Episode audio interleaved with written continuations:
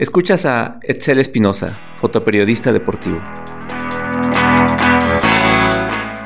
Yo ya traía una, una afición por la fotografía y lo fui acompañando. Entonces empecé a tomar fotos muy chavo y, de cuestiones que me gustaban a mí, o sea, jugando básquetbol con mis cuates y todo. Entonces cuando me dan la oportunidad de, de agarrar una cámara y de repente entrar a un partido, en, por ejemplo, aquí en el Juan de la Barrera, ¿no? Que en, ese tiempo, bueno, fue tiempo después que cuando estuvo la Ola Roja, ¿no? Que era un equipo profesional de básquetbol, dices, no, es que yo no quiero hacer otra cosa, ¿no? O sea, esto es lo mío. A, mí, a mí la fotografía y los deportes eran mis dos pasiones y yo sabía que, que ahí podía desarrollarme y, y, poder estar de cerca en, la cuestión de, de, los eventos que me gustaba ver, ¿no? O sea, con el tiempo te acostumbras a, a ir a hacer tu trabajo, pero nunca dejas de, de admirar lo que, lo que pasa dentro de una cancha, ¿no? O dentro de un cuadrilátero, o los eventos, ¿no? Como los Juegos Olímpicos, que son majestuosos.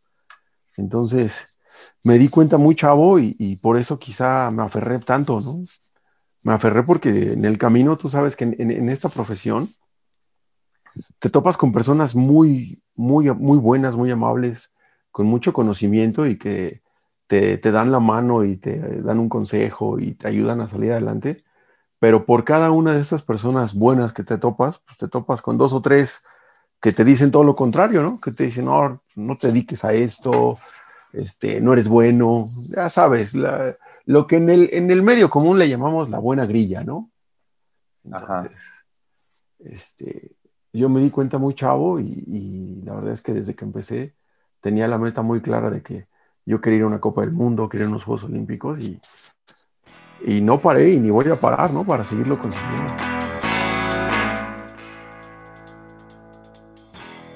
Las hazañas son de los deportistas, las medallas, los títulos mundiales, los aplausos. Nosotros solo nos hemos encargado de transmitirlas al mundo, de narrar cómo llegaron a ellas, de contarle al lector, al escucha, al televidente sobre las lágrimas de dolor o de alegría.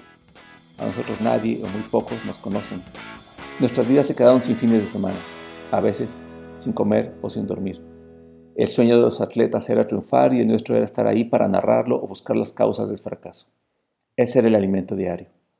Yo estuve ahí y haciendo este apasionante trabajo conocí a maravillosos colegas cuya biografía contarán ellos mismos. Yo soy José Luis Tapia y te doy la bienvenida a este podcast de periodistas deportivos.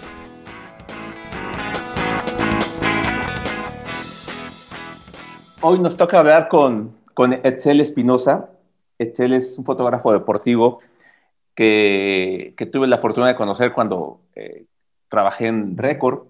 Ahí fuimos, y quizás no recuerdo exactamente si nos tocó alguna cobertura juntos, pero, pero lo que sí recuerdo es que nos aventamos varias jornadas de esas acostumbradas en los medios impresos eh, en México, kilométricas, largas, pesadas, eh, asoleados o muriéndonos de frío en algún momento.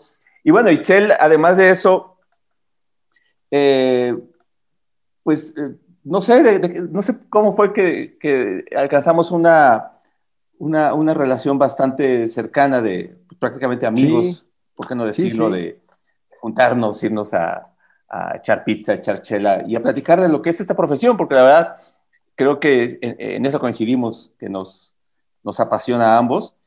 Y, y bueno, ya lo escucharon en la introducción, Etzel se da cuenta que al no poder ser el fotografiado él, pues se dedicó a fotografiar a las grandes estrellas del deporte. Y, bueno, gracias Etzel por, por estar con nosotros. Qué bueno que, que te animaste a contarnos eh, tu historia como, como fotógrafo deportivo, fotoperiodista deportivo, debo decir. Yo, yo feliz, muchas gracias por la invitación, Tapita. La verdad es que es un gusto eh, saludar a buenos amigos como tú. Sí, extraño porque aparte nuestras áreas, este, pues bueno, sí estaban ligadas, pero no tan cercano. La cuestión es que teníamos, nos sentábamos eh, frente uno al otro, entonces sí, este, siempre se hacían buenas tertulias cuando estaban en algún partido en la televisión. Recuerdo que nos tocó ver juntos el Super Bowl de Águilas contra Patriotas. Ese día nos tocó hacer guardia ahí, ahí estuvimos viéndolo, entonces sí, se, se puso interesante, a pesar de que no fue mucho tiempo, el otro día estaba sacando números y solo estuve ocho meses. Pero después... Ocho meses en Sí, solo estuve ocho meses, pero después de eso seguimos en contacto y eso fue de las cosas más, más positivas de, mi estancia ahí. Oye, oye, Tel, ¿Cuál, ¿Cuál es el primer medio de comunicación al cual, eh, al cual entras a trabajar? A Notimex. Notimex. Entré a hacer mi servicio social en Notimex porque hice una carrera técnica de fotografía. Ya ves que la UNAM es una maravilla que te ofrece, la verdad es que la UNAM es una, pues como la máxima casa de estudios, pero también te ofrece tantas opciones para seguirte preparando, que a la par de cuando estaba estudiando la preparatoria había carreras técnicas y en un par de planteles daban la, la opción de fotografía. Entonces, para, para, yo recibir este diploma, eh, me piden prácticas profesionales, me acerco a Notimex y me dicen, no, aquí no hay nada de eso, pero te damos la oportunidad de hacer seis meses de, de servicio social. Entonces, pues, genial para mí. Solo necesitaba 100 horas de, de, prácticas y terminé haciendo seis meses de servicio y, y, me enamoré. O sea, desde que yo entré al departamento de fotografía y, y obviamente entras chavo y, te, y eres el, este, el corre, ve y y ve por los chescos, ve por los cafés, ¿no? Y todo. ¿No vete a revelar o no te tocaba revelar todavía? justo en, esa fue mi función principal, que yo entré en la etapa de la, de la fotografía análoga y lo primero que tenía que hacer yo llegando era revisar los químicos de la, de la máquina de revelado. Era, mis obligaciones. Híjole, si nos escuchan milenias, a lo mejor muchos dos sabrán. Sí, que era, era otro mundo, la verdad. Incluso hasta para cotorrear, tapita.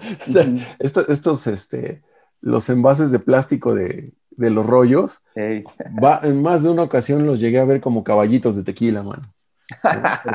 Porque, era muy divertido, o sea, era, a lo mejor esta parte que ahora le llamamos, ¿no? Esta parte romántica del periodismo, ¿no? De, entrar muy temprano y salir a las 3, 4 de la mañana, pero ya con la edición del, del periódico impreso, ¿no? Exacto. Oye, ¿y en Otimex hacías deportes también? empecé hace un poquito. Justo ahí fue cuando la, primera vez que me dieron la oportunidad de, ir a un estadio, que fue al Estadio Azteca. Y ya, o sea, en ese momento, en cuanto yo bajé esa rampa, dije, no, de aquí ya no me van a sacar. Y sí, ahí he seguido y ahí, este, ahí estoy al menos una o dos veces por semana. Ajá. Oye, y, y, tu primer equipo profesional, ¿lo recuerdas? ¿Lo compraste tú? ¿Te lo regalaron? No, lo compré yo. ¿Cómo fue? A ver, porque en, el tema de la fotografía, quizá no tanto para nosotros que hacemos prensa, pues es quizá tu grabadora, tu libreta de taquigrafía y 25 pulmas Vic, porque si se te pierde una, ¿no? Pero el caso de ustedes es una inversión. Sí, sí. No sé si has visto por ahí en redes sociales, o en, las redes sociales de repente, de Facebook o de, de Twitter, que hay cuentas de fotógrafos, por ahí hay un meme que dice, este, quieres que tu hijo no sepa de drogas, enséñale la fotografía, ¿no? Y haciendo referencia que es, es, una inversión muy costosa y que, y que aparte esto es como los autos, ¿no? Una vez que sale de la agencia ya se devaluó y también al, al, los dos, tres años ya tienes el modelo nuevo. Pero sí, fíjate que eh, en esa parte corrí con mucha suerte porque uno de mis, eh, uno de mis excompañeros de la, de la opción técnica, eh, me vendió una cámara. Me acuerdo perfectamente la cantidad porque este, en mi casa era un, un dineral y ahora 1.500 pesos pues realmente este, no representa tanto como en ese tiempo y fue una cámara, una Pentax ME Super con un lente 50 milímetros. Fue, fue, mi primera cámara. Y después de eso, eh, entré a trabajar yo medio tiempo en un banco ya no existe, el Banco Mexicano. Y con eso me compré mi primera, pues, eh, SLR, pero automática, ¿no? O semiautomática, que era una Nikon N70 y con un lente igual, este, 50 milímetros. Y con esa cámara, la verdad es que eh, caí en blandito, como dicen, porque cuando entré a Notimex, pues todos, todo el equipo usaba Nikon. Entonces yo tenía mi cámara y cuando me mandaban algún evento me prestaban lentes, ¿no?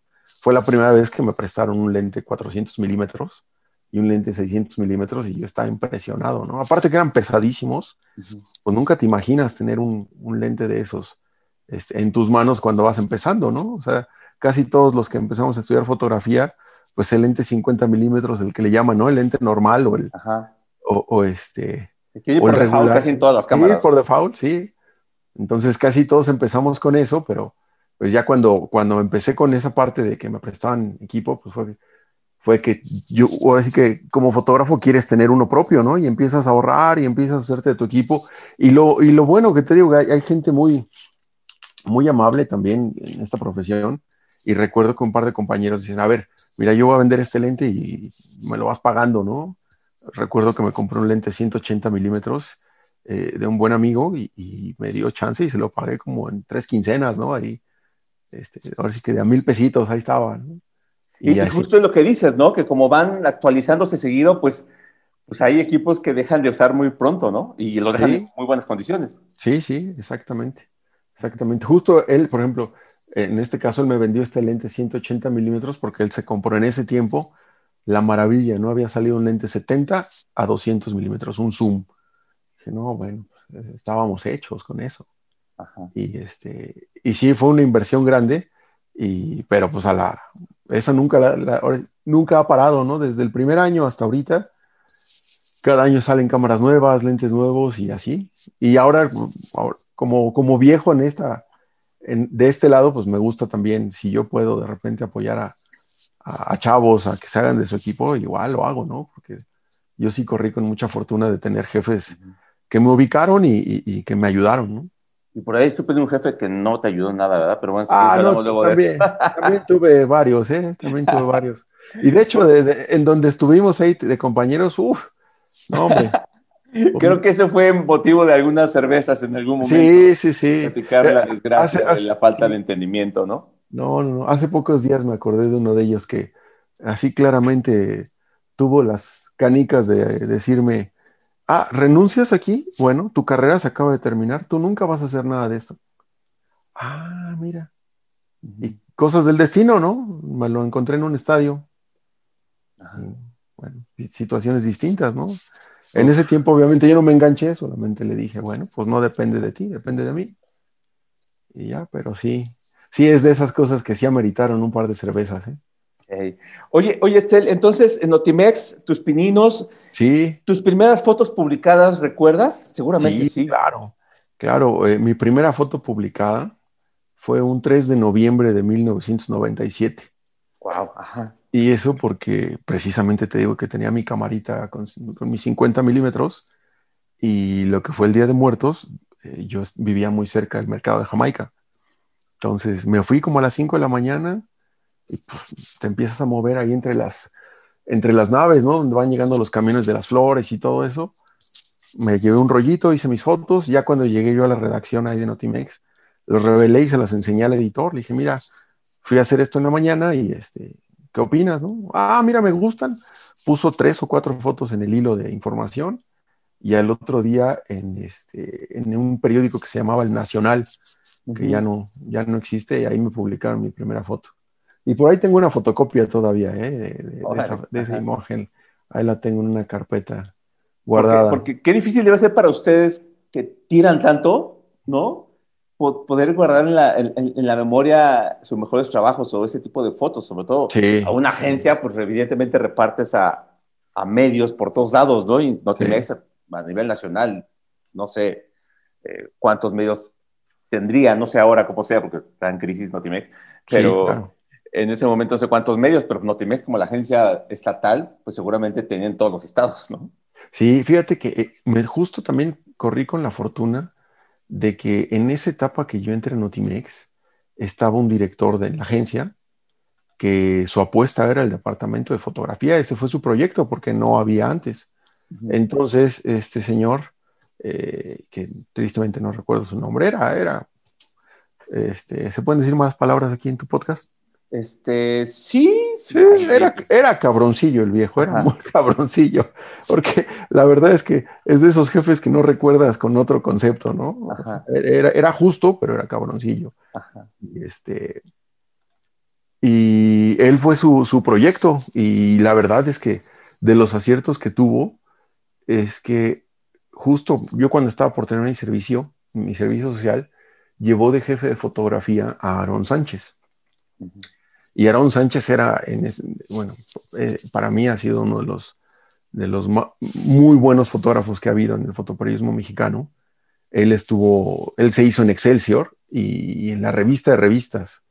Entonces, aparte, se hizo con una camada de fotógrafos este, muy interesantes, ¿no? A la par creció, pues creció en el trabajo eh, con los Valtierra, con, con Marco Antonio Cruz, que en paz descanse, que hace poco nos, nos Este, pasó, a, pasó a otro plano, ¿no?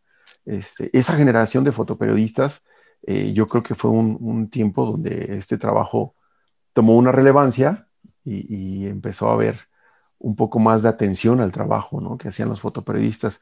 Y, este señor director de Notimex tuvo el acierto de llevar a Aaron Sánchez como jefe de foto, porque anterior a él, el que era jefe de fotografía, un cuate, un señor muy amable, pero que era ingeniero y que nunca en su vida había agarrado una cámara, ¿no? Que, eh, que a lo mejor sí en cuestiones de telecomunicaciones lo estaba haciendo muy bien porque precisamente estaba en esta, en esta etapa de cambio de la fotografía análoga. Empezaba a ver un poquito de lo digital, porque bueno, obviamente ya digitalizabas las fotos y ya se mandaban por un hilo de información.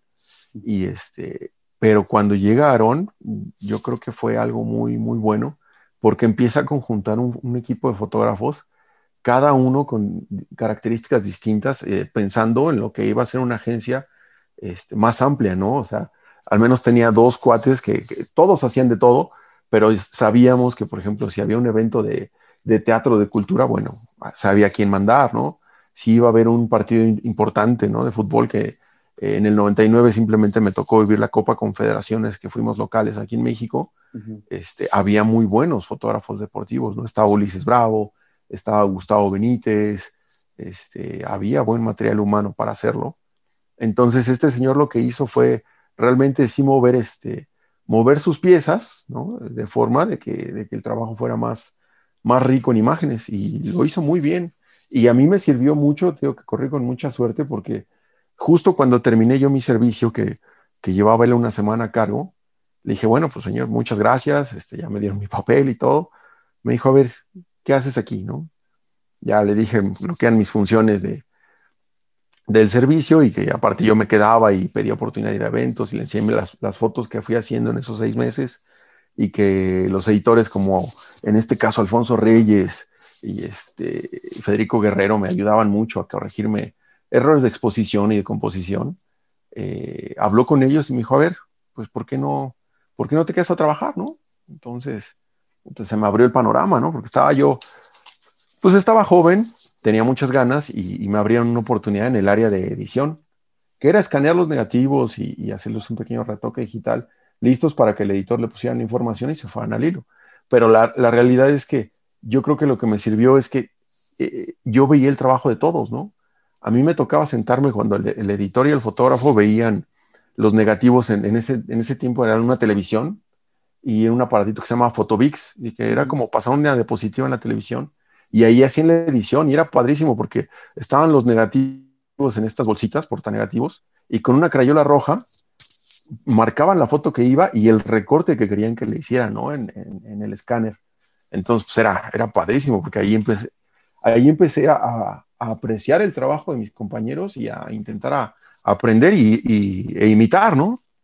Justo esto fue, te digo, fue ya en el 98 y toca que manden un equipo a Francia mandaron a dos fotógrafos al Mundial de Francia y a la par a los, a los reporteros, que creo que iban tres o cuatro, eh, por lo mismo que este señor era su apuesta a la fotografía, a todos los reporteros les dieron una cámara y un lente para que hicieran fotos de color y aspectos de los estadios y todo eso. Entonces, cuando fue el Mundial, nos tocaba recibir todo ese material. ¿No cubrieron partidos? Sí, eh, sí, cubriendo los, los dos ah, fotógrafos cubriendo en cancha y los reporteros cubriendo, pero al, igual mandaban sus fotografías, ¿no? Desde el palco de prensa te mandaban la foto de todas las banderas de, este, de la porra alemana, ¿no? O, afuera en, en, lo que era el fan, bueno, no, no, recuerdo si para ese tiempo se llamaba FanFest, pero toda esa cuestión de la ciudad, pues te mandaban imágenes. Entonces me tocaba recibirlos y alistarlo para que lo tuvieran los editores. Y no, ya cuando regresó Alfonso, Alfonso Reyes fue el fotógrafo que mandaron a Francia, Recuerdo que regresó con de estas carpetas gigantes. No te miento, eran tres carpetas llenas de negativos ordenados partido por partido. Y cuando me dice, mira, esto es lo que hice en el Mundial y me siento a verlo con él en el Photobix, ¿no? No, impresionante, ¿no? recuerdo muy bien las fotos que hizo en el partido que Alemania elimina a México.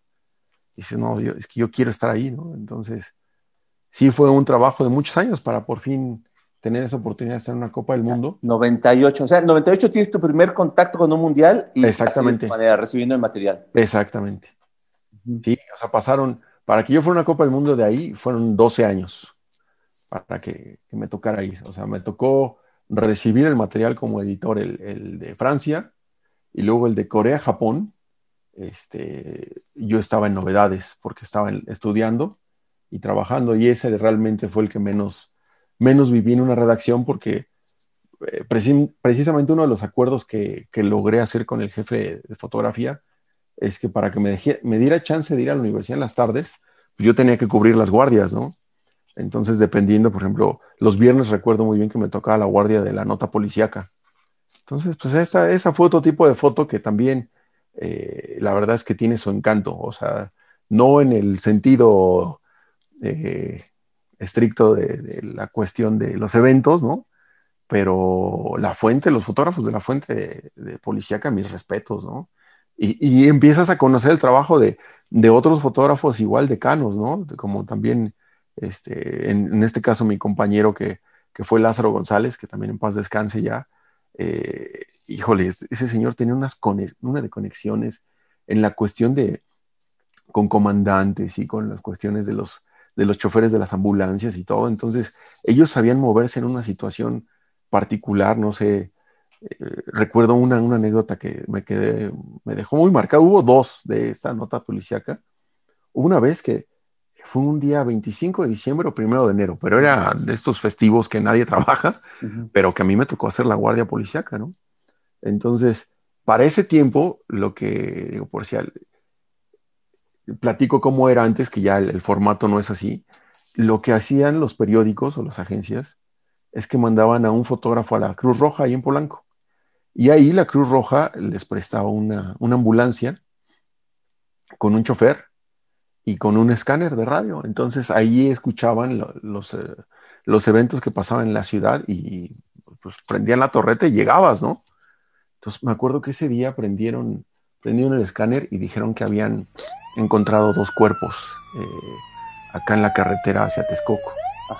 Y no, prendieron el escáner, pero te digo que era día festivo, entonces llegamos antes de que, la misma policía, ¿no? Fuimos los primeros en llegar a, la escena y justo, o sea, llegamos a la ubicación que dieron, nos bajamos y apenas nos bajamos, éramos, creo que éramos seis, cinco o seis fotógrafos que estábamos ahí, que pues obviamente estaba el de la prensa, estaba el del Heraldo de México, el Excelsior, eh, del Universal, de los principales periódicos estaban ahí y el único, el único periódico grande que no se movía a la par con ellos era el Reforma. Lo tengo muy claro porque el fotógrafo de ellos, ellos siempre llegan en motocicletas. y, este, y cuando bajamos, de repente nos dice uno de ellos, uno, uno de los señores más veteranos ahí, no se muevan, estamos justo en medio. En cuanto nos dice eso, volteamos y a los dos metros veo los dos cuerpos ensabanados que habían dejado ahí. Dijo, súbanse despacito a la, ambulancia, nos movemos unos 30 metros, esperamos a que llegue la, patrulla, ¿no? Entonces, este, sí, sí son experiencias, experiencias que te, dejan marcado, que te enseñan, y que en este caso, por ejemplo, a mí me enseñó mucho cómo hacían el trabajo ellos, y era impresionante, te digo, la, la, forma en que se movían, la forma en que ellos, este, a pesar de que era una situación tan trágica, había, había quienes tenían muy buen ojo y te componían unas fotos, este, simplemente como el, mismísimo Enrique Metinides, ¿no? sí, sí, este, claro, sí. O sea, que había unas escenas ahí, este, pues únicas, ¿no? Eh, sería injusto ponerles ahí un título como, como, lo, como si fuera una pintura, algo así, ¿no? Pero, pero sí era una cuestión que a la par este, combinabas eh, cuestiones de información periodística pero creo que había quienes sí realizaban su trabajo de una forma, este, pues artística, si no sé si. Sí, sea, sí, no, no. El drama también sí, puede ser arte, ¿no? Sí, sí, existe el balance. y, eso no te hizo de alguna manera eh, dudar entre si dedicarte a, a, ese tipo de fotografía, no sé, nota roja, política, información general. Fíjate deportiva, incluso cultural o alguna otra. Sí, hubo, hubo, por ejemplo, me, me, gustaba mucho a mí cuando me mandaban a eventos de cultura, me gustaba mucho hacer fotos de teatro, me tocó un, par de veces ir a hacer fotos de ballet y es algo muy bonito, porque aparte eh, combinas esta cuestión de, la fotografía en movimiento, ¿no? De lo dinámico que, puede ser una foto de, fútbol, pero con algo tan estético como el ballet y con condiciones de luces distintas a las que tienes en un estadio o al mediodía, ¿no? Entonces, ahí es donde tienes que sacar también tu, los recursos que puedas tener como fotógrafo, ¿no? Tanto recursos técnicos y, este, y recursos de equipo, ¿no? También ahí es donde se ve eh, la diferencia entre tener un, muy buen equipo a un equipo de, media gama o de gama baja, ¿no? Como le llaman. Y, este, y sí, sí me llamó mucho. Lo que sí, te lo juro, nunca que quedé convidado de nunca, nunca, nunca volver a poner un pie y espero que así seguir, es la, la foto de política. Estaba pensando en esta parte de, a ver, en nota roja o ese tipo de, coberturas, pues la mejor foto es la foto que trae, que, retrata de mejor manera la tragedia. Sí, sí, sí. O sea, por ejemplo, San Juanico, yo recuerdo haber visto las fotos de los caballos o de las personas o de los perritos ahí todos calcinados como estatuas, ¿no? Sí, sí, exactamente. Eh, y, y, y, y, no era una foto, y no tiene que ser fotos cualquiera, porque incluso tenías que tiene que ser una foto que evidentemente muestre la tragedia, pero también la muestre de una manera que te permita entender eh, hasta el contexto, ¿no? sí, claro. Todo eso. Y en, el, y en el tema de los deportes, pues la mejor foto tiene que ser, no siempre es la foto del gol. No. A lo mejor es una jugada en el medio, en medio, en medio campo, a lo mejor es una barrida, a lo mejor es el, el golpe eh, entre cabezas vamos, ¿te das cuenta de los extremos? O sea, mientras el otro tiene que ser realmente trágico o dramático, el otro tiene que ser el, el éxtasis. Sí, sí, sí, sí. Justo es, este, o los momentos de, de júbilo o los momentos de decepción en el deporte, ¿no? Y si van acompañados con una cuestión espectacular, ¿no? Como por ejemplo la chilena de Hugo, que hace apenas una semana, ¿no? Se cumplió un aniversario de, de aquella chilena contra el Logroñés. Entonces, y, esa foto es, eh, o sea, la foto de la chilena de Hugo es icónica para mí, ¿no? O sea, al menos para nosotros los mexicanos, porque todos nos remontamos al momento que lo vivimos, ¿no? O claro, vas al Museo del Real Madrid y está la gente. Claro, y, yo, por ejemplo, que en ese tiempo era un niño, esa foto me trae a mí el recuerdo de cómo vi ese partido con mi papá un sábado en la mañana, todavía en pijama, ¿no? Porque eh, yo creo que esa es, esa es la parte tan, tan bonita de, de la fotografía, ¿no? de, que te emula los tiempos y que te cuenta una historia, ¿no? A veces sin contártela este, por escrito o, sin ver la película, nada más la pura fotografía te puede traer ese, recuerdo, ¿no? Te puede traer eh, toda esa etapa de, vuelta. fíjate que eh, sin quererlo nos adelantamos a una de las preguntas, pero bueno, te la hago de una vez. Ok. De, de, todo este, es, esta carrera de, de 10 años veo en tu currículo, pero creo que son más, ¿no? Sí, ya, ya, son, más años. Eh, ¿Logras identificar o logras recordar a lo mejor e, esas coberturas que te dejaron más satisfecho? Sí. Esa es una. Y la otra es si de esa cobertura en específico eh, guardas eh, en tu recuerdo alguna imagen que a lo mejor incluso puede ser hasta la que no tomaste. Sí, claro, por supuesto. Mira, eh, justo yo creo que si nos, vemos un poco más, este, pues cursis, ¿no? Los fotógrafos, yo creo que nosotros, cuando vamos haciendo nuestra, nuestra carrera, eh, vamos poniendo momentos importantes en ella y lo relacionamos con fotos, ¿no? O eventos. Y, por ejemplo, a mí, hubo, he tenido eventos muy, que, que, los llevo muy, muy cercanos, pero por ejemplo, a mí uno que me tocó vivir incluso contigo, que en el 2005, fue el Mundial Sub-17 de Perú. Ese. Y, ese, pues, para mí fue el parteaguas que a mí me permitió, yo creo, estar donde estoy hoy, ¿no? Porque, pues, en, México no hay muchas oportunidades. La realidad es que no hay muchas. Y menos si no las buscas, ¿no? Pero bueno, a mí me costó mucho trabajo este, y estuve tocando puertas mucho tiempo simplemente con el, con el periódico Reforma, ¿no? O sea, yo recuerdo haber ido no te miento, fui seis veces a pedir una oportunidad de estar en su, en su equipo de fotógrafos.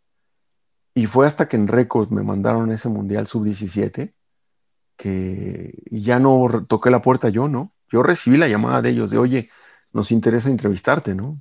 Entonces, es, ese evento para mí fue un parteaguas. Aparte de que Aparte un evento en el que nadie creía. Exacto, tú lo recuerdas. O sea, de por sí las selecciones menores casi no se les daba cobertura. Nunca, nunca. Todo se enfocaba en las mayores, que eran las que más decepciones daban, ¿no? Sí, nunca, nunca. Y esa, eh, pues creo que a todos nos sorprende. ¿En qué momento llegas? Eh, ¿Cubriste todo el mundial? Sí, fíjate que e, eso fue yo creo que uno de los grandes aciertos que tuvieron ahí en Record. Yo no, no estuve en esa junta, obviamente, no recuerdo de quién fue la decisión, pero sí recuerdo que, que Daniel Gámez, que era mi, mi jefe en ese tiempo, me dijo, a ver, esto es una apuesta que están haciendo en la dirección y quieren que este mundial se cubra. Por azares del destino, yo fui a ese mundial. Yo no estaba presupuestado que iba a estar en ese mundial porque eh, yo acababa de regresar de Copa Oro. Me mandaron a la Copa Oro y a mí en, cuestión foto me había ido muy bien, pero bien dices, había sido una decepción porque nos había eliminado Colombia en, en cuartos, octavos, no me acuerdo qué, qué etapa, pero nos eliminó Colombia con un autogol.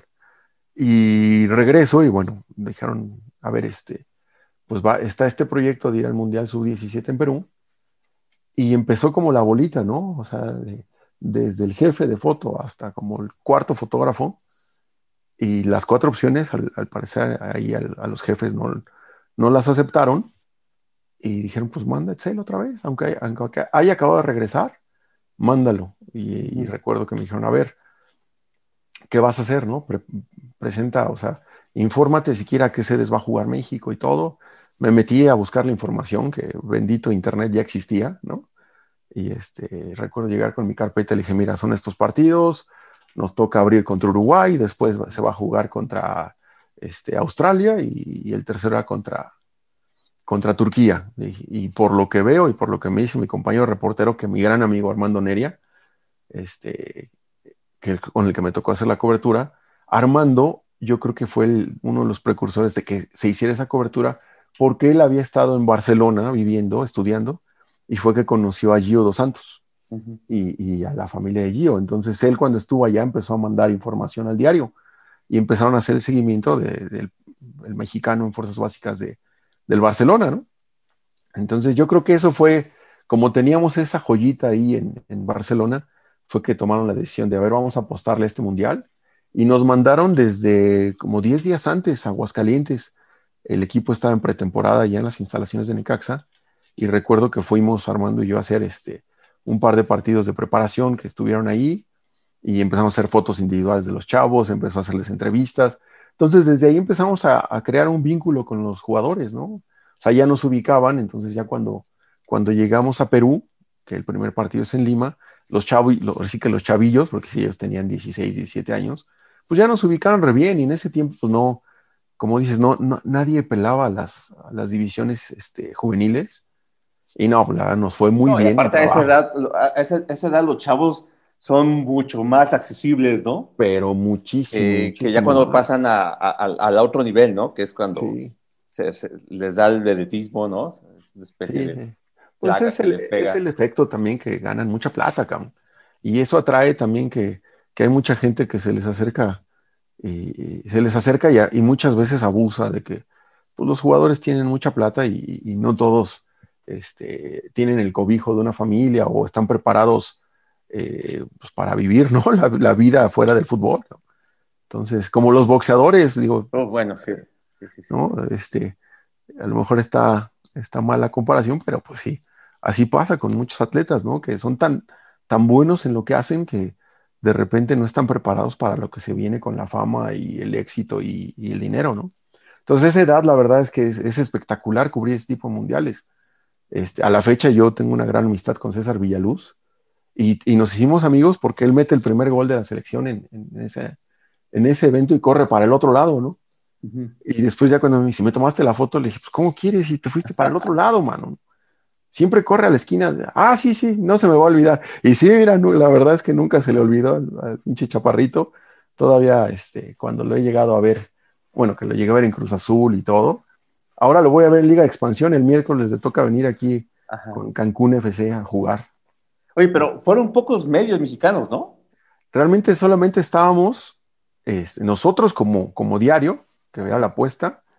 Y en ese tiempo la agencia que llevaba la, la federación, Export, estaba Televisa, que fue Paco Arredondo y Pedro Loperena, el camarógrafo.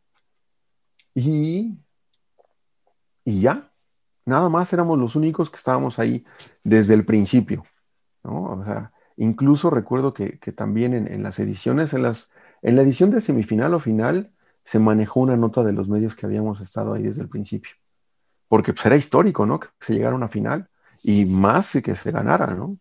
Entonces, eso ¿Cómo, fue, ¿Cómo fue creciendo la, emoción? Porque, a ver, no podemos negar que pues, uno se emociona, ¿no? Pues a final de cuentas es tu país, a final de cuentas, a, lo mejor para nosotros es un poquito más complicado porque sí tienes que tratar siempre de conservar esa ecuanimidad, ¿no? Porque en el momento de escribir, pues no, no puedes adjetivar en absoluto ni, ni, ni, ni, ni, ni brincarte esa, esa frontera, ¿no? Entre o esa línea entre, entre el gusto que te da por, por esta selección o el coraje, porque pues, generalmente también puede pasar. También, ¿no? Sí.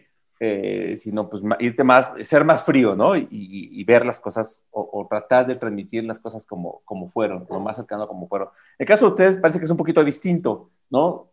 Eso que me dices de, del la relación con Villaluz, pues a lo mejor pues, a ti te conviene tener una muy buena relación con él en ese sentido de que te corra hacia, la, hacia donde Claro, hacia, hacia donde estoy yo. Pero, ¿cómo, cómo fue creciendo? ¿Cómo, eh, si hubo en algún momento que, me imagino que sí, que ya había tanta compenetración entre ustedes y el equipo, pero más allá de eso, de, de, verlos cómo juegan, ¿no? Cómo estaban jugando, de la confianza, porque eso se nota, ¿no?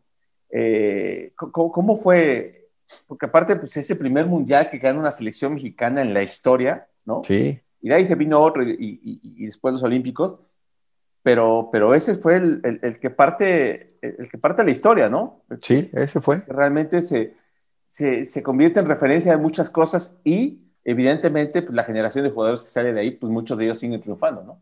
Sí, eh, la verdad es que fue, fue, conforme fueron avanzando, este, les, vas, les vas creyendo, la verdad.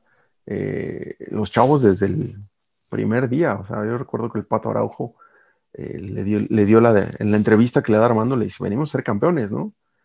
Y, ok, ¿no? Le ganan 2-0 a, a, Uruguay, después se le gana 3-1 a Australia, creo, y después se pierde 2-1 con Turquía. Y, y, él le vuelve a decir, vamos a ser campeones, ¿no? Y siempre tienes como aficionado mexicano, y más, yo creo que como mexicanos es parte de, lo que somos, siempre decir, ah, sí, cómo no. Siempre tenemos esa como duda ya este, eh, en nuestro ADN, ¿no? Y se fue, se fue avanzando. El siguiente partido, si no mal recuerdo, es contra, contra Costa Rica. Y fue un juegazo, mano, que se, se va a tiempo extra. Pero cuando se termina ese partido y que el, se, dice que se va contra Holanda. Yo creo que más de uno ahí fue donde, donde lo dudó. Pero los chavos los veías metidísimos, ¿no? Entonces, pues a mí me daba gusto porque seguían bien y ya te buscaban en las fotos, ¿no? A ver, tómame foto y te posaban y, y todo, ¿no?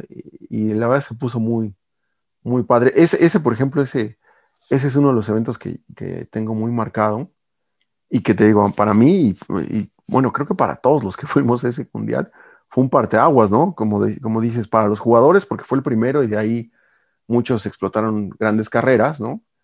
Y para los que estuvimos ahí, yo creo que también se nos abrían más puertas. ¿no? A mí, en este caso, se me abrió la puerta que, que yo había estado tocando mucho tiempo, que era ir al diario Reforma.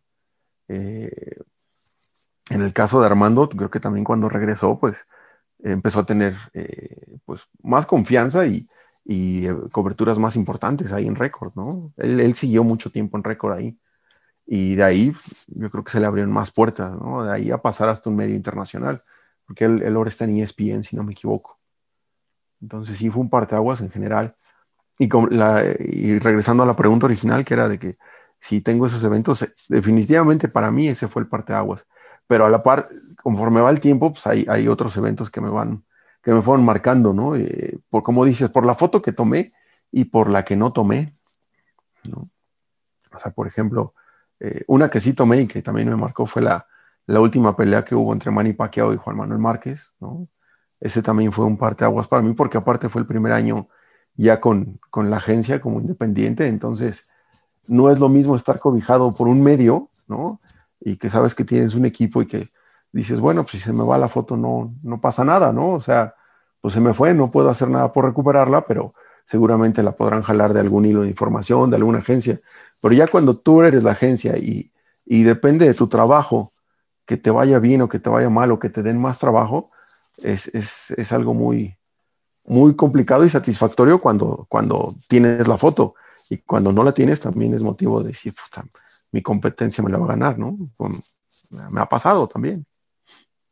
Entonces, esos, esos eventos son los que han marcado. Y obviamente, eh, las copas del mundo que me ha tocado estar, cada uno ha, sido distinta porque así como yo, así como un aficionado va a un, a un evento y de repente tiene la oportunidad de, de ver a sus héroes deportivos o de este, tomarse una foto con algún jugador. En mi caso es, es, ir a una Copa del Mundo y ver a los fotógrafos que admiro su trabajo de Europa, de Estados Unidos y de repente poder estar en la misma cancha que ellos y convivir un poquito o hacerles alguna pregunta. Eso también ha sido bien satisfactorio. Son tres mundiales a los que ha sido. Ajá. Entonces ya fue como fotógrafo de la selección. No, fue el primero, el primero, el 2010 fui y yo estuve cubriendo todos los, todos los rivales y los partidos en otras sedes. De hecho, solamente me tocó, me tocó, bueno, me tocaron dos juegos de selección, contra Francia y contra Uruguay. Y todos los demás, o sea, me tocaron los rivales. Y de hecho, cuando eliminan a la selección, pues yo, yo me quedo hasta la final y me toca estar en la final España contra Holanda. Y los siguientes dos mundiales, sí, ya me tocó ir este, siguiendo a la selección. Y ya, fue muy distinto. El del 2014, la verdad es que padrísimo esa experiencia, porque igual te digo, ya con, con esta responsabilidad encima, eh, sí, sí son de esos nervios, de esos nervios padres, ¿no? Estar ahí. Y el último de Rusia, que también la verdad es que los dos fueron muy distintos, y, pero los gocé muchísimo, ¿no? Eh, Tristemente tuve que regresar cuando nos eliminaron. Exacto. Oye, a ver, has estado en agencia, en medios impresos y ahora del, del otro lado de, ¿no? Que es, de la parte como oficial, que es siguiendo a la, a la selección. Eh, a lo mejor es una pregunta, podría ser un poco absurda, pero ¿cuál es la principal diferencia en, en, en, en hacerlo de una u otra manera?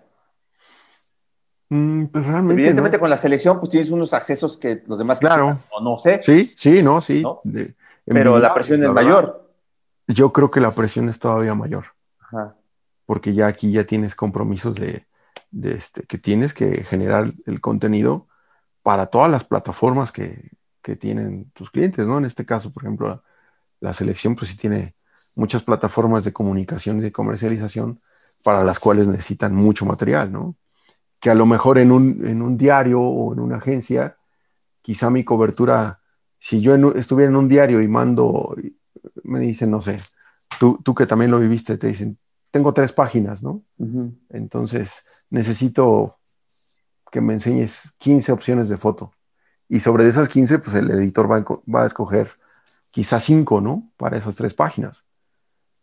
Entonces dices, bueno, mi cobertura, a pesar de que fue muy vasta, se resume a contar esa historia en esas 15 imágenes que le tengo que entregar un, a un editor. En una agencia tienes que entregar más, ¿no? Que tienes, tú eres quien tienes que, surtir de, opciones a los editores y a los diferentes medios para los que trabajes. Pero ya estando con un equipo, pues, también, aparte de eso, tienes que tener en mente que tienes que compromisos comerciales y que tienes compromisos este, eh, pues con, el equipo, ¿no? O sea, que, al menos sí tengas una foto de cada uno de los jugadores, ¿no? Pero, Eso es algo importante, ¿no? Y en la parte del fotoperiodismo per se, evidentemente sí es más limitado, ¿no? O sea, pues no, Es decir, yo creo que eh, cuentas historias distintas. Exacto, sí. Cuentas historias distintas, ¿no? Porque a lo mejor en el periodismo, o, o, dependiendo del medio en el que estés, llevas un ángulo, ¿no? O el mismo medio tiene un ángulo que, que necesita cubrir, ¿no? O sea, este, poniendo un ejemplo, eh, la etapa de Sven, ¿no? Que fue una etapa difícil y que, y que a mí me tocó vivirla este, en un medio de comunicación, pues en ese tiempo sí había que, que, poner mucha atención en las reacciones de este señor, que aparte era muy, muy, muy frío, ¿no? En sus reacciones, ¿no? Entonces no, no se estaban, no había los resultados ahí y el diario en el que estaba, en la cancha, pues yo me acuerdo que los compañeros que iban, porque a mí no, me tocó vivirlo más que un par de partidos, si te pedían, oye, a ver, este, empataron a dos, ¿no? O perdieron con Honduras en Honduras. Este, aparte que querían los lamentos, querían las reacciones, ¿no?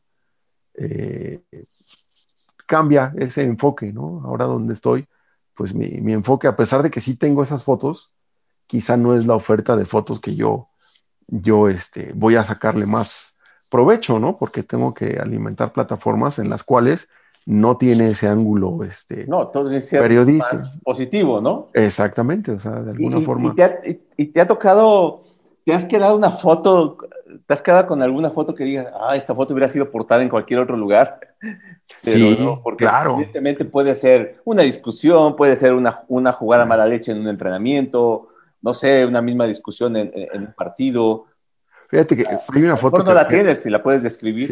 Sí, tengo una foto que, que recuerdo mucho, que este, fíjate, en, cuestión editorial hubiera sido muy, hubiera tenido, o sea, un poco de relevancia porque fue la, la, el relevo, ¿no? O sea, vamos a la Copa América en, en Chile, no, perdón, en Chile sí, en 2015, si no me equivoco, 2015, pero antes se juega un partido de preparación en Brasil, en Sao Paulo y se entrena, le entrena el equipo en las instalaciones del Sao Paulo y en, ese, en esa etapa el técnico del Sao Paulo era Juan Carlos Osorio. Y entonces eh, está el final del entrenamiento que era puerta cerrada y se acerca a platicar con los jugadores y con, con Miguel Herrera y todo.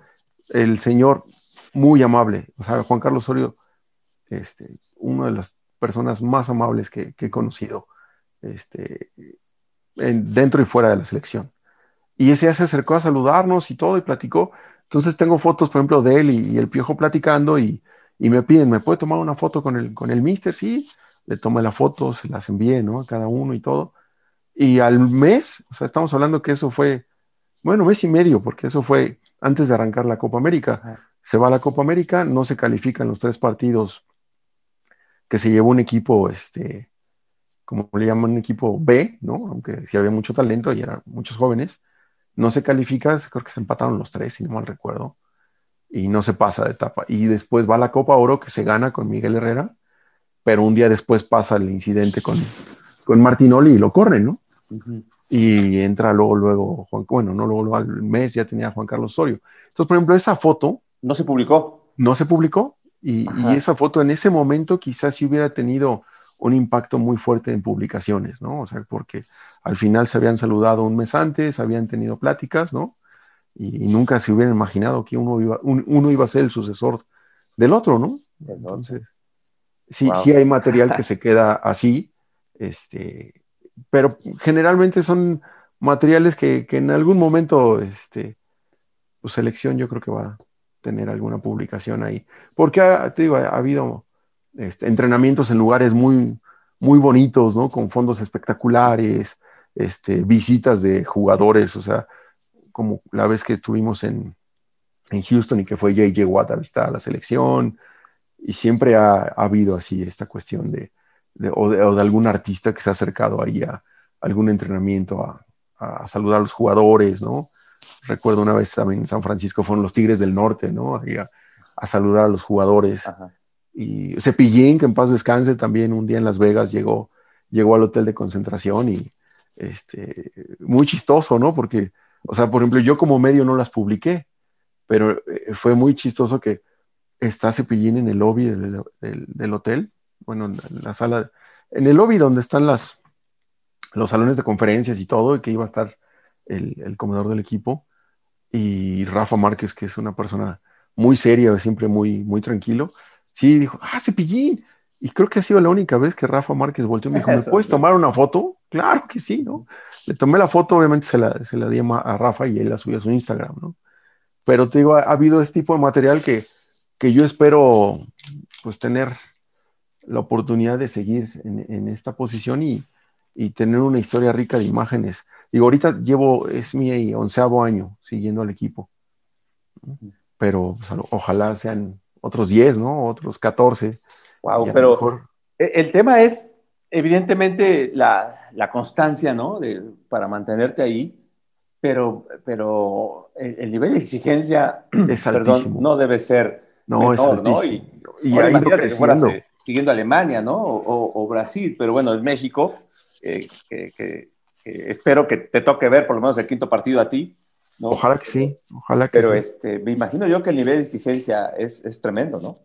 Es tremendísimo, sí, sí, es, es un, ¿Qué son las cosas que tú digas, ay, ¿cómo puede ser que me pidan esto, pero lo tengo que hacer? O sea, esas cosas que te dices, no, no, no, no creo, bueno, lo tengo que hacer, ¿no?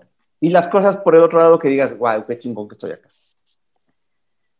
Pues es que esas de qué chingón que estoy acá, yo creo que son muchísimas, ¿no? O sea, la, mayoría.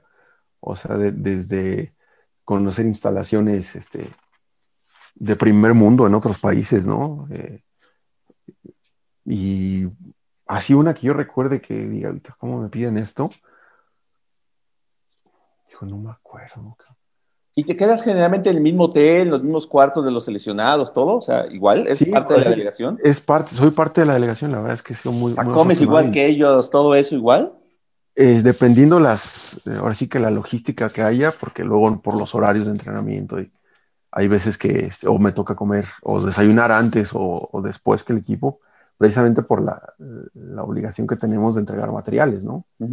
Pero, por ejemplo, recuerdo mucho que con, con Miguel Herrera, él siempre era muy de, a ver, viajamos todos juntos, ¿no? Comemos a la misma hora todos, ¿no? Cenamos a la misma hora todos y le chingamos a la misma hora todos, ¿no? Entonces, era, era muy divertido estar en, ese equipo de trabajo porque siempre lo hacía de una forma muy amena, ¿no? Entonces, por ejemplo, esa fue una de las etapas que, que sí digo que qué padre que me tocó vivir con, simplemente con Miguel, ¿no? La verdad es que Miguel, muy buena persona y, y tremendo para hacer grupo con, con todos, ¿no? O sea, no nada más con los jugadores, sino con todos. O sea, todos nos hacía cómplice de, que estábamos haciendo el trabajo juntos, ¿no? Y, así ha habido, ¿eh? Simplemente esta etapa es así, igual. Como dices, la exigencia cada vez es más alta, pero, pero en, todo, en todos los niveles, ¿no? Yo creo que hasta para los jugadores también este, la exigencia ha crecido. A mí la primera cobertura que me tocó estando con ellos, recuerdo que viajé con una sola cámara, ¿no? una cámara, mi telefoto y otros dos lentes y mi computadora y, creo que mandé, si mandé 30 fotos ese día del partido México-Venezuela en Ciudad Juárez, yo creo que fueron suficientes, ¿no?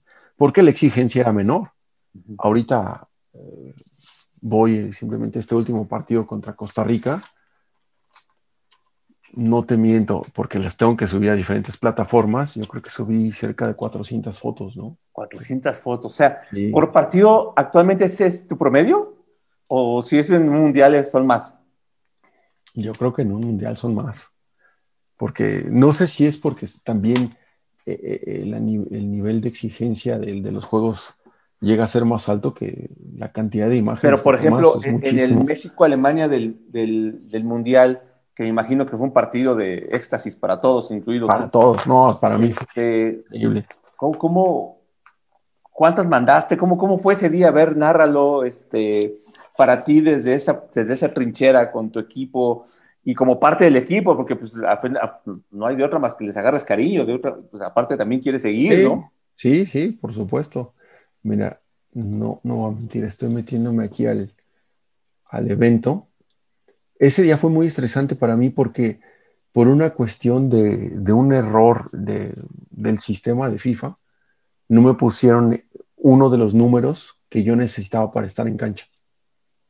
Entonces el comisario no me dejó estar en cancha a pesar de ser el fotógrafo que iba con el equipo y me mandaron arriba. Pero eh, afortunadamente estábamos, este, estaban mis compañeros de, la agencia, entonces le cedí mi lugar a uno de mis compañeros y yo estuve arriba. Y eh, ese día fue muy, muy tenso, porque desde arriba estaba viendo el juego y, se puso muy emocionante. Es que ese día parecíamos locales, ese día parecíamos locales en Rusia. Y en este partido, mm, está México-Alemania. Mira, yo fácil subí como 70 fotos, pero estando en un punto este, elevado. Entonces, eh, se vio muy padre porque hasta el estadio, cuando cae el gol de Chucky, pues, se movía impresionante. ¿no? Y fue cuando empezó también este, el cántico, así como el que hicieron en el 2014 de Oribe Peralta, pues la gente empezó con el Chucky Lozano. Pero sí, fue un partido muy tenso. El, primer tiempo eh, estuvo muy movido, hubo mucha foto porque hubo mucho contacto. Y el segundo tiempo, como que sí se veía, no sé si, se, si eran los nervios de la gente pensando que en algún momento Alemania iba a empatar, pero se puso muy interesante. Incluso ya al último, cuando va al, un remate el tiro de esquina que va en Neuer a, rematar la gente, y la gente se, se, pone como loca, ¿no? Y, cuando termina el partido, fue muy gratificante porque desde este punto elevado, tengo una foto cuando, cuando voltea Osorio a los palcos donde está su familia a festejar y prácticamente, yo creo que si, si, no, si no estaba llorando, estaba muy cerca de llorar el señor, porque sí, era un partido que, que yo creo que prepararon muchísimo. Pues bueno, yo sé que no lo puedes decir tú, pero al final de cuentas se habló mucho de que el gran error de México en ese, ese mundial fue haberse preparado solamente para ese partido, ¿no? con, mucho tiempo. Y, y, pues bueno, tristemente pasó lo que pasó después, pero ¿tú estuviste con ellos después de, de allá en el, en el, vestidor? ¿Te tocó esa parte? No, fíjate que ahí nunca estoy. Yo, este, sí trato de ser muy respetuoso, yo nunca... nunca ¿Pero no te piden como tal estar? No. No, en un mundial aparte la FIFA no te da, no te, deja. Ah, permiso. Pero en, en, otras competiciones, solamente una vez estuve en un vestidor y eso precisamente después de la, de la final de Copa Oro con, con Miguel, pues estábamos, pues toda la parte del staff que nunca entramos al, al vestidor, estábamos afuera esperando y salen y nos dicen, métanse, métanse a festejar, ¿no? También todos. Y este, y bueno, nunca he estado yo en un, en un momento así donde les den un, una plática, un discurso, no, nunca me ha tocado estar. Pero sí me ha tocado estar en los entrenamientos que, que sí ves cómo preparan y cómo son muy atentos a los detalles, ¿no? y, y, como este partido, que sí fue ensayo y error, ensayo y error, esa jugada del Chucky, no sé cuántas veces, la del gol del Chucky, yo no sé cuántas veces entrenó, pero yo, yo recuerdo que de nuevo y de nuevo, muy bien. O sea, sí es, es, es, padre ver cómo de repente ellos logran lo que tanto lo que entrenan, ¿no? Y este y también fíjate que en las eliminaciones que como la de Brasil y como la de Rusia, pues también ha sido agridulce, ¿no? Porque al final siempre eh, pues haces amistades ahí dentro, ¿no? Yo tengo muy buenos amigos ahí. ¿Cuál, es la foto? ¿Cuál es la foto de la selección que tienes tatuada en tu cabeza? Híjole. Los del 2005 en, Perú, también, o sea, recuerdo la, noche previa, me dice el, me dice el que era el, editor, director de, de Record, ¿no? Oye, ¿y cómo planeas mañana tu cobertura? Y la verdad es que me, agradó tener esa charla con él. Creo que fue la última buena charla que tuve con él. Este, y le dije, bueno, ¿qué te parece si el primer tiempo me voy arriba, ¿no? En la tribuna para ver si, si tenemos algún aspecto extra o algún gol. Y él me dijo, sí, hazlo así. Y el primer tiempo México mete dos goles. Mete uno Carlos Vela y otro Omar Esparza y teníamos, ahora sí que teníamos una variedad de imágenes, ¿no? Los goles desde, los primeros dos goles desde arriba, el tercer gol ya en cancha, el de Ever Guzmán y después el festejo. Y este, ese, esa cobertura de la final la tengo muy grabada. Otra que tengo muy grabada es este, la, el partido contra Estados Unidos en el Rose Bowl eh, con el Chepo en 2011, que cuando entra el golazo de Gio, ese estadio se iba a caer, ¿no? Entonces, ese también lo tengo muy grabado. Y ese también fue de, como dices, fue de esos momentos que dices, hijo, ¿cómo me tocó vivirlo aquí, no? Este, que han sido varios. Han sido varios tristes y han sido muchos alegres, ¿no? Y ha habido un momento que digas, sales así con tu, con tu lente en el hombro, así como cabizbajo, que digas. Puta, el, el partido contra Chile, la goleada, el 7-0. Ah, tú estuviste ahí. Estuve ahí te lo juro que no sabía. O sea, ¿no tuviste fotos de tu lado? no, no, no. Tenía muy poco material. Tenía muy poco material. Y, y, hubo una foto que, fíjate, esa, esa recuerdo, y que a mí esa foto, a lo mejor habrá quien me diga exagerado, pero me dolió mucho, cabrón. Me dolió muchísimo porque cuando ya va pita el árbitro al final, pues todos los aficionados ahí en, San Francisco estaban encabronadísimos, ¿no? Y aventaban cerveza, aventaban todo. Pero hubo un cuate que así en la desesperación y llorando aventó una bandera enrollada y la aventó junto a todo ahí al pasto. Y, vale madre ya. Y entonces es de ese tipo de pasiones que, híjole, o sea, yo me sentí igual de frustrado que él, pero esa foto de la bandera ahí tirada como junto con la basura sí me, me, dolió bastantito, Porque también dices, bueno, no, si hay gente que lo lleva a otro, a otro nivel, ¿no? otro nivel, ¿no? Sí. No, pero aparte, para ti, eh, eh, es decir, como es como un efecto colateral, ¿no? O sea, la selección jugó del nabo y pues pues yo tampoco tuve buen trabajo porque pues, mientras mejor le vaya a la selección, independientemente de trabajes para ellos o no, pues mejor nos va a mí, ¿no? Sí. Y luego fíjate. generan jugadas, hacen goles y eso, pero pues eso no pasó ese día, todo lo contrario. Sí, no, no. Fíjate, estuvo tan frustrante y luego tengo una anécdota ahí muy que no sé, no sé cómo catalogarla, pero recuerdo que haciendo agencia, este, yo tengo un cliente, un canal de televisión y tenían a un, es que no sé si es periodista, no sé si es directivo, no sé si es mercadólogo, pero es un cuate que siempre es como, como este, como que está en todos los moles, ¿no? Y estaba reventando medio mundo y hasta a mí me tundió con todo, cabrón. yo sé que nunca fui desogrado, ¿no? Nos tocó coincidir en un par de lugares de trabajo y ese día hasta dijo, no, no, y córranos a todos. Y allá está este fotógrafo que no, no sé dónde manda las fotos porque nunca se ven, pero este cuate mientras, mientras me está reventando, todo el reel de fotos eran mías. Dices, bueno. Pero bueno, pues hasta a mí me tocó de la frustración, ¿no? De, todas las personas y de... pero es un directivo. Sí, fue, de hecho fue directivo de, después del, del fútbol, fue directivo de la Liga Mexicana de Béisbol. Ah, ya, ya sé quién, ya creo que ya sé quién, pero bueno, este, pero entonces él, él empezó a decir que corrían a todos por lo de... A todos y, a mí porque decía que no, no se veían mis fotos en ningún lugar, cuando mientras también estaban mis fotos ilustrando su, su opinión. Wow. sí fue frustrante, como te dicen, lo, lo, lo vives en varios niveles. Ajá. Y en ese, pues, pues yo también venía un poco dolido, también era una Copa América única, ¿no? 100 años de Copa América y en Estados Unidos, este, todos, todos los, las personas que te topas, ¿no? Familiares, amigos, excompañeros, te dicen, no, pues es la oportunidad de, de, vivir algo histórico, ¿no? Porque México es, es contendiente a ganar esa Copa. Y se había estado jugando bien, ¿no? Nada más que ese partido sí fue una desgracia. Eh, pues te tocó el, el, éxtasis con el título del mundo, con el campeonato del mundo y te tocó el, el, lado totalmente opuesto con esa derrota histórica, ¿no? Que, bueno, ya los jugadores ni se movían, ¿no? solamente veían, ¿no? Entonces, este, eh, fue increíble y vamos, yo creo que esto da para, para dos programas más, Excel, pero creo que estamos por llegar al, al, final de, de, este episodio. Y, y pues nada, eh, cuéntame, cuéntame algo ya para cerrar este, volverías a hacerlo, evidentemente, ¿no? Todo lo que has hecho, es decir, e, el, camino que has labrado, el hecho, porque ironías de la vida, empiezas eh, tu, tu, tu, mejor o, tu cobertura más importante, como tú lo dijiste, fue el, aquel mundial cuando México gana el, el, el título del mundo sub-17, ¿no?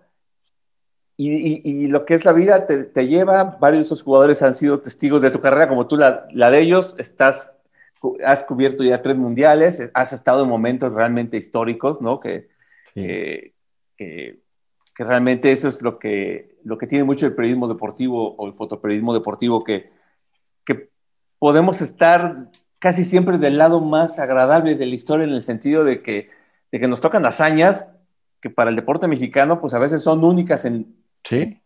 en décadas y por, a veces hasta pueden ser hasta en siglos, ¿no? Es decir, a mí me, tocó, me tocaron medallas de oro en olímpicos, me tocaron cosas que, que, nunca pensé vivir, ¿no? Y también me tocaron las, las, desgracias, como pues también cuando México pierde en, el Mundial de Japón contra Estados Unidos, ¿no? Sí. otras cosas. Este, en tu caso, pues igual, ¿no? Y, y, y, pues la riqueza que, que, tu experiencia tiene en el sentido de, de cómo empezaste y, y, cómo has venido labrando el trabajo en medios eh, y ahorita como, como dueño de tu agencia, que ese es otro tema también muy interesante y, como pues, siendo los ojos de la selección nacional en, cuestión de, la cobertura que has hecho pues, hombro con hombro de, lo que ha pasado con la selección en estos últimos 11 años. Dijiste 11, ¿verdad? Sí, 11. 11 años. Y, pues nada, eh, ojalá, ojalá te toque ser el, testigo de, algo histórico con la selección mayor. Ojalá. Es decir, ha habido como pequeñas dosis, ¿por qué no decirlo? Desde la Confederación es que la viviste en México, el, en México-Alemania, quizá eh, el, México, yo creo que México-Croacia de Brasil, ¿no? También fue un También, juegazo, sí. ¿no? Un juegazo. Eh, no sé, podremos mencionar bastantes, el, justamente la final de la Copa de Oro con ese, con ese, ese, cierre y ese golazo de Gio. Vamos, eh, pero debes tener, debes tener, estoy seguro, ese momento que le, le, platicas siempre a tus hijos, y sobre todo ahorita que ya están más grandes, cuando, cuando están en algún tipo de, de remanso en, su ajetreada vida, porque debe ser difícil también para ellos no tenerte tanto tiempo, ¿no? Pero, sí, es muy duro. Pero, ¿cuál ha sido, cuál es el momento que más le platicas a ellos? Y con eso quisiera cerrar, de tu carrera como fotógrafo.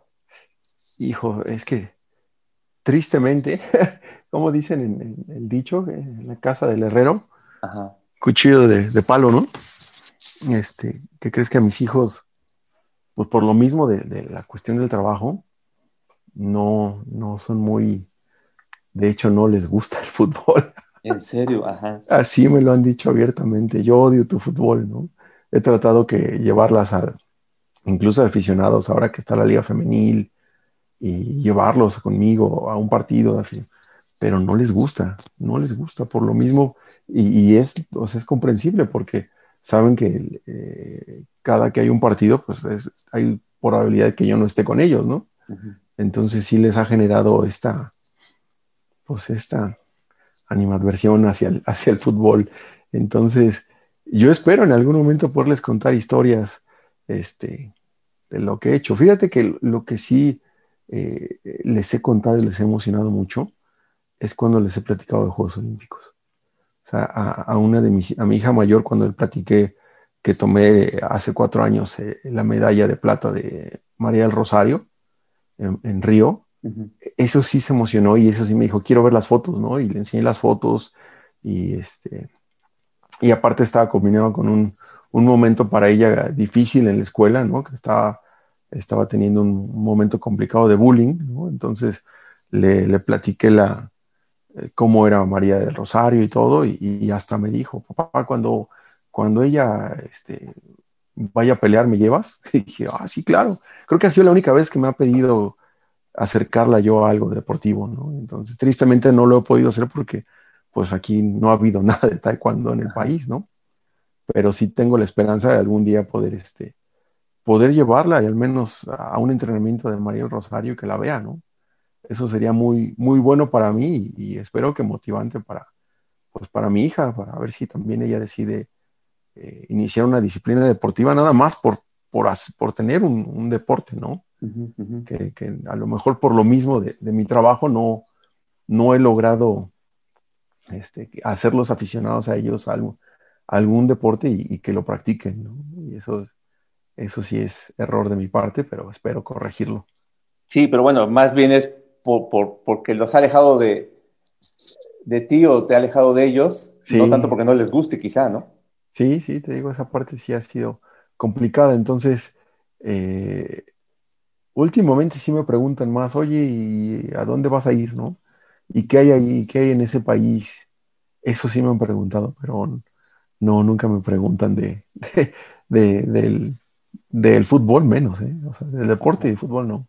Todavía no. Espero, yo creo que en un par de años que, que crezcan un poco más los, los más chicos y sí puede ser y, qué cosas, ¿no? A final de cuentas, eh, muchos a nivel medio nos, siempre nos, enfocamos en esas historias de que si el futbolista cambia de casa, que si nunca está en su casa, que a veces no está en los, en, los alumbramientos de sus hijos, este, pero pues nosotros, o en este caso tú, ¿no? De, que también el estar con la selección, pues se ha provocado que, que hayas estado lejos de tu familia, no sé en, eh, en cuántos ni en cuáles, sobre todo en cuáles momentos, pero pues es algo que la gente no se da cuenta, ¿no? Que detrás de, de todo esto hay también una cierta dosis de sacrificio.